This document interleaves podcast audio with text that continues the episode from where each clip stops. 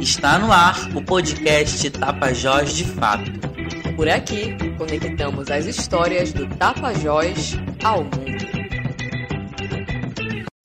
Uma pessoa defensora da terra ou do meio ambiente é alguém que toma medidas pacíficas em caráter voluntário ou profissional para proteger os direitos ambientais ou da terra. Um fator em comum entre os países com maiores números de assassinatos são os altos índices de corrupção governamental, embora se possa dizer que há menos ataque contra defensores em um país mais democrático.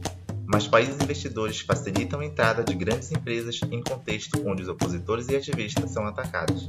Recentemente tivemos casos de assassinatos a tiro a três pessoas de uma mesma família no sudeste do Pará. Eram ambientalistas que faziam parte do projeto Quelônios, responsável pela soltura desses animais. Além disso, tivemos também a morte de irmã Dorothy, que foi assassinada em 2005 com sete tiros aos 73 anos de idade, que lutava por emprego e renda, com projetos de reflorestamento em áreas degradadas, junto aos trabalhadores rurais na Transamazônica, e também combatia os conflitos fundiários na região. Ademir Frederic, mais conhecido como Dema, que em seus anos de militância sempre denunciou a retirada de madeiras ilegais em terras indígenas. Em agosto de 2001, também foi mais uma vítima sendo assassinado a tiros em Altamira, no oeste do Pará. Além desses grandes nomes, muitas outras pessoas que lutavam em defesa da floresta foram assassinadas, e ainda existem muitas que vivem sob ameaça daqueles que detêm o poder e estão à frente de grandes projetos. Em nossa região do Tapajós, existem casos de lideranças que foram assassinadas por conta de pautas que defendiam e das lutas que travavam, como foi o caso do assassinato a facadas a Leila Cleópatra Chimenez de Souza, que ocorreu em outubro de 2016 na cidade de Rurópolis.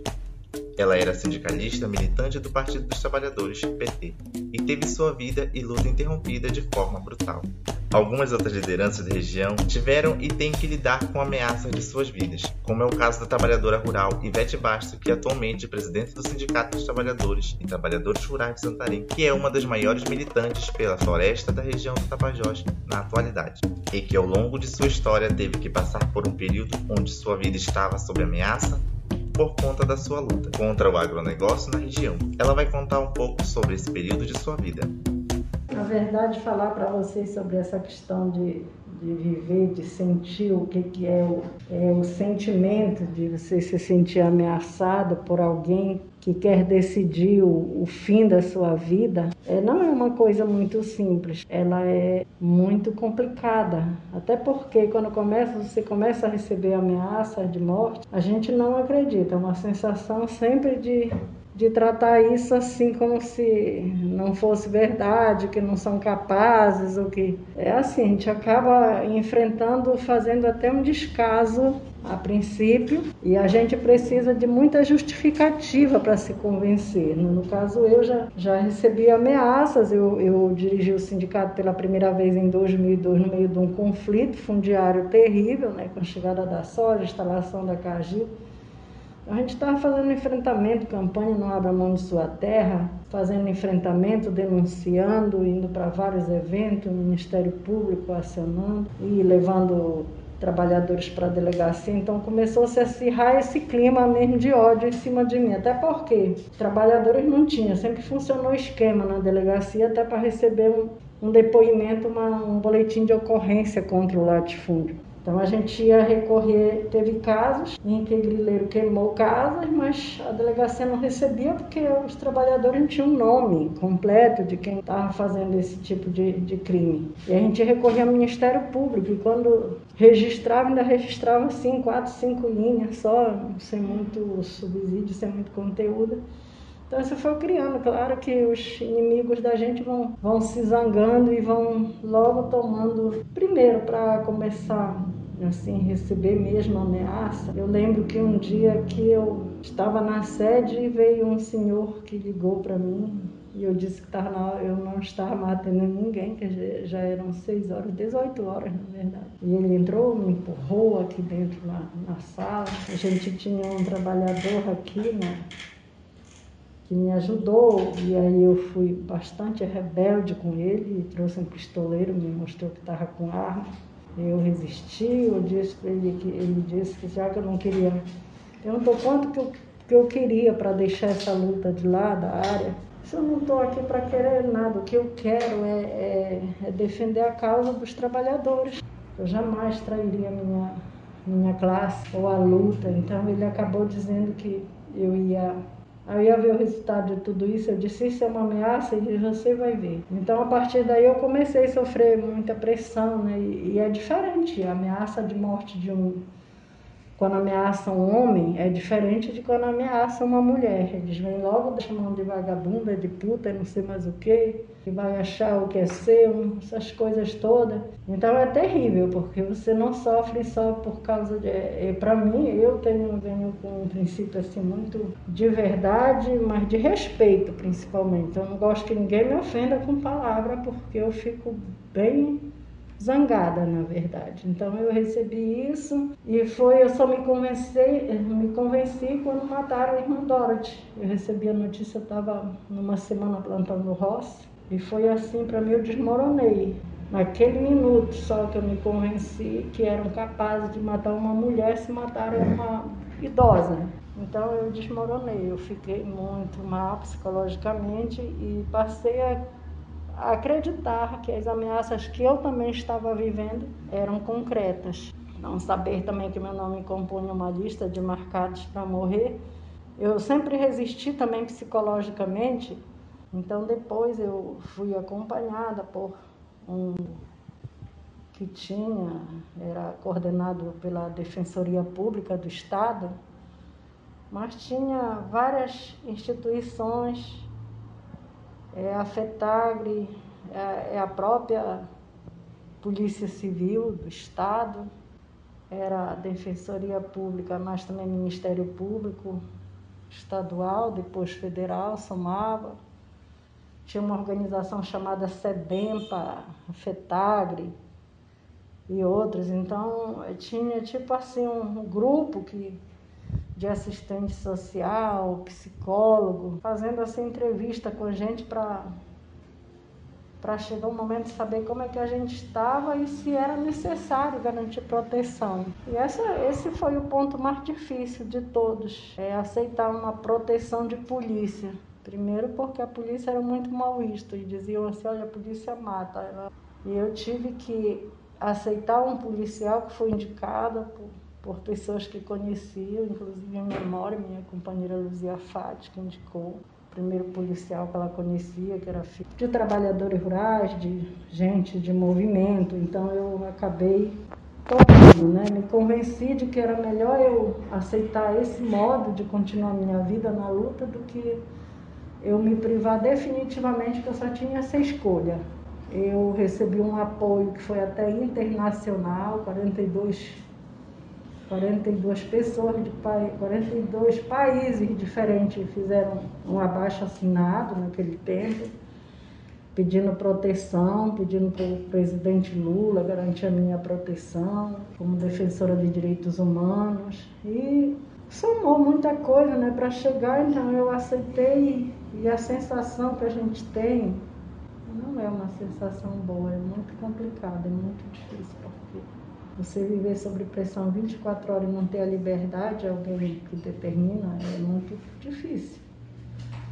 Mas para resumir, foi assim, um momento difícil na vida, mas que também tem uma experiência boa de resistência. Dizer que é simples não, porque a cada dia que a gente olha um companheiro tombando por, por imposição do latifúndio ou de outros, outros grupos, mexe com a gente novamente. Então, estar hoje dirigindo o sindicato novamente e sentindo a pressão do capitalismo hoje com adesão de governo é terrível, mas a alma de quem luta sempre tem que estar firme e com muita coragem para continuar nessa, nessa luta por superação de desigualdades sociais. Outra grande liderança da região que luta em defesa da floresta, principalmente pela sobrevivência do rio Tapajós, é Gilberto Sena, que além de pátria é também militante do movimento Tapajós Rio. Vamos ouvir agora a opinião de Gilberto sobre o que está por trás dessas mortes e ameaças às pessoas que apenas lutam para defender a floresta e pelo bem comum de todos. Nós precisamos é, fazer um, um, uma visão histórica. 60 anos atrás, 70, 70 anos atrás, 1950, era um jeito de viver na Amazônia. Em 1950, a Amazônia ainda era o inferno verde para o pessoal de fora. E, portanto, aqui dentro da Amazônia se vivia na pobreza, mas havia um certo bem viver. Aqui na cidade de Santarém, por exemplo, né, não tinha, em 1950 não tinha luz elétrica, não tinha água encanada, era só poço. E, mas o pessoal fazia casa de palha, o pessoal ia pescar, e, e, então era uma, uma convivência mais humanizada. Da, da, de 1980 para cá, a Amazônia foi sendo descoberta como, como, como um espaço de mercadoria. A partir de que a Amazônia se tornou um espaço de mercadoria, o ser humano foi colocado de lado. Então entrou o capitalismo e ele entrou com vontade de tirar tudo que era possível para atender aos interesses do mercado nacional e internacional. E aí começaram os problemas da, do massacre dos moradores da terra. Então, é claro que já antes havia o massacre dos indígenas, mas era, era um outro tipo de massacre. O atual é o massacre do capitalismo em cima dos moradores da região. Daí, a Amazônia virou um Eldorado. Um Eldorado para quem? Para os capitalistas. E, e, virou um inferno para os moradores da, da terra. E daí que vieram os conflitos. Porque os moradores da terra continuaram dando importância à floresta como um, um lugar de vivência, de bem viver, da onde se tira sem derrubar a floresta. E o capital chegou devastando a floresta para tirar daqui o quê? tirar os minérios, tirar a madeira, tirar as riquezas e levar para fora, e deixando a miséria aqui. Então aí geram os conflitos entre os interesses dos que querem cultivar a natureza como mãe, de onde se tira o necessário para viver, o conflito com aqueles que usam a terra como um instrumento de exploração. Aí foi que vieram tombando os filhos da terra. Você vê, repara que nos últimos anos é, você não ouviu falar de um capitalista que foi assassinado, um, um rendeiro que, que foi invadido. Você ouve que um trabalhador rural foi assassinado, que o, o Canuto lá no Marabá e a Dorothy lá no, no Xingu e, e outros no Acre, no Rondônia, no Roraima todo, todo lugar na Amazônia onde tem alguém inquieto de preservar o que é o bem da natureza, esse alguém é obstáculo para aqueles que vêm aqui para saquear, para tirar, para gerar lucro para si. Para falar sobre a violação dos povos e as pessoas que estão na linha de frente das organizações que atuam em defesa da floresta, vamos ouvir agora a Rayone Lima Campos, advogada da Comissão Pastoral da Terra CPT, Pará. Em se tratando da realidade dos povos do campo aqui no oeste do Pará, principalmente nessa região aqui do Tapajós, né? Existe centenas de lideranças que estão sofrendo ameaças de morte, né?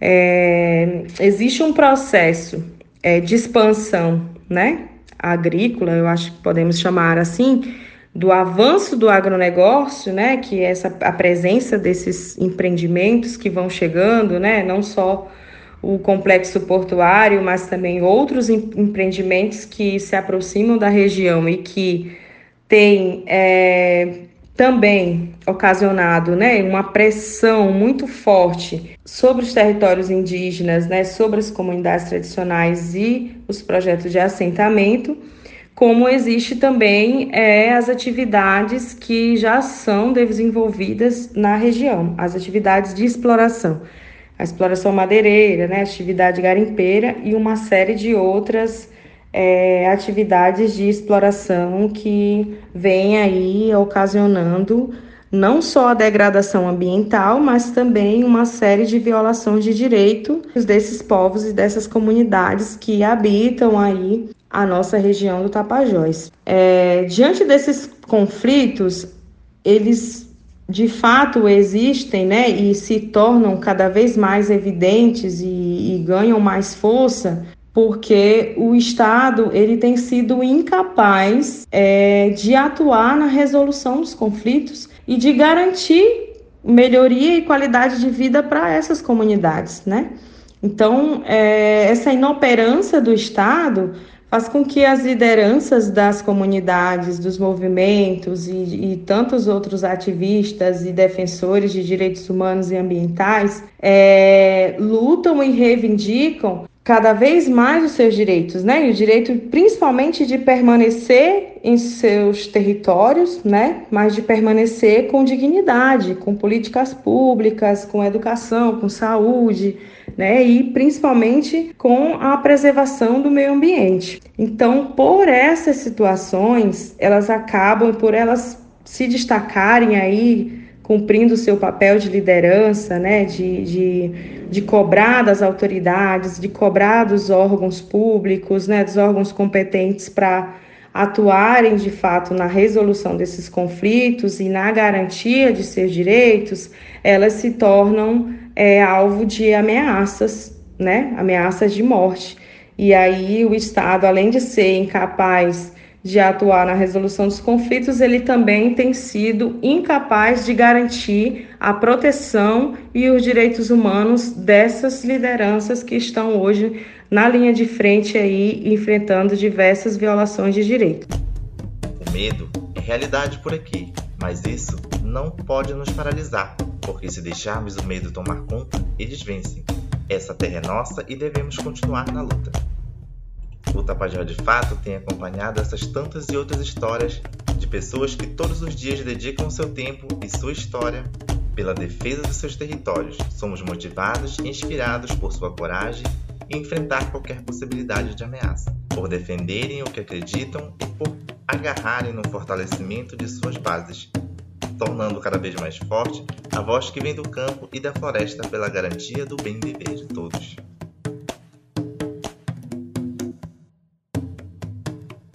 E aí, gostou do episódio de hoje? Compartilhe com quem você gosta. Siga e marque a gente nas redes sociais. Facebook, Twitter e Instagram, arroba Tapajós de Fato.